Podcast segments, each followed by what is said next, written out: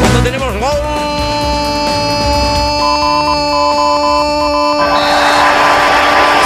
gol. En el estudio de cuerpos especiales, gol de la actualidad a las 7. Wow. Excesivo. No, no, sorprendente. diría Excesivo, yo. sorprendente, no lo has visto venir. No lo he visto venir. y- Despabila un poco, hemos Me- Eh. pensado que si estás ahora escuchando el programa haces... "Epa". Me ha parecido una propuesta interesante. Claro. O sea, hemos salido un poco de la rutina de lo que viene siendo la actualidad, así que vamos con la actualidad. Oye, Sonsoles Onega gana el Premio Planeta 2023. ¿Qué harías con un millón de euros? Pues es lo que se ha llevado la periodista y presentadora de televisión por Las hijas de la criada, una novela. ¿Cómo que te llevas un millón de euros? Si escribes un libro, te puedes llevar un millón de euros. Bueno, tienes que escribirlo bien. Si ganas el A planeta, ver, te puedes llevar bueno, un tienes, libro. tienes que escribir un libro bien, Eva. O sea, su frase, Pero si sujeto, lo hago- predicado. A ver, bueno, felicidades, Sonsoles. Enhorabuena. por Las hijas de la criada, una novela histórica ubicada en Galicia y protagonizada por tres generaciones de mujeres, y por su parte La sangre del padre del joven escritor Alfonso Goizutea Alfaro ha sido la novela finalista. Sí. Ahora Eh, bien, vamos a entrar a hablar de un tema. Háblame. ¿Los libros dan dinero? Bueno, depende. A ver, claro. ¿Los Eh, libros? depende, Espérate, porque Eva. estamos Es que enfocados la en un estoy sector. viendo, eh, Es que la estoy viendo que está ya, está ya Es llamando que una yo editorial. llevo todo el rato enfocada al audiovisual pensando que esto es aquí como la panacea y resulta que un millón de pavos el Sí, premio Planeta. Pero hay que saber, Eva. Bueno, o sea, si tú- tú un piensas que desplegable. si tú tienes el nivel intelectual que tengo yo, tú sabes que no somos personas que- a los que la literatura les depare nada. Pero si yo he leído que la novela de Sonsoles es A caballo entre Cuba y Galicia y he dicho se te ahoga el caballo, Anda. porque es gente que habla co- que habla como bonito, ¿sabes? que Anda. saben hablar. Pero tú crees que para escribir un libro tienes que tener algún tipo, quiero decir, sin menospreciar a los autores, pero tú, tú- tú crees que tienes que ser una persona cultivada o puedes escribir un libro de la imaginación. O sea, porque si es de la imaginación, no te rías. No- hombre, pe- perdona, eh, discúlpame. O sea, imagínate que yo escribo un, Sí. un libro sobre un futuro distópico.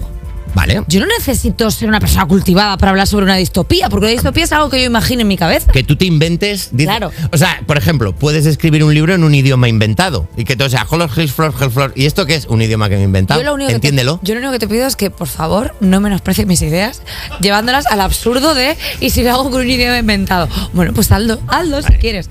Pero aquí hay cosas que pensar, ¿eh? Porque imagínate un libro que fuera sobre un equipo de radio en el que de repente eh, pasan cosas. ¿Vas a hacer la de escribir un libro en el que cuentas todas las. Toda la, todo el mierdeo de aquí? Bueno, bueno, bueno, Madre bueno, mía, qué ¿quién miedo me sabe? da. ¿eh? En fin, vamos ¿Quién a- sabe?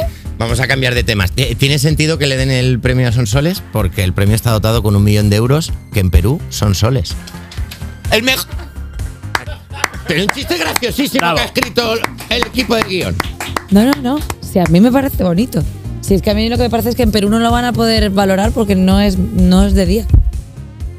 ¿Qué horas, ¿Qué horas en Perú? Claro, es que hacemos chistes ha hecho para la gente que el no se ha mejor, el despertado. mejor chiste de la mañana de aquí a Lima. Eh, Oh. ¡Oh! Bravo, lo volvió a salvar. Madre mía, ¿sabéis a quién le gusta mucho? A mi tía alpaca. ¡Oh! Bra- bravo. Bravo. Bueno, Me si gu- este no te gustó, también sí. Venga. Vamos a, vamos a cambiar de tema. El césped, el césped artificial. Hablemos del césped artificial. El césped artificial de los campos de fútbol, hockey y otras disciplinas desaparecerá en ocho años. ¿Qué?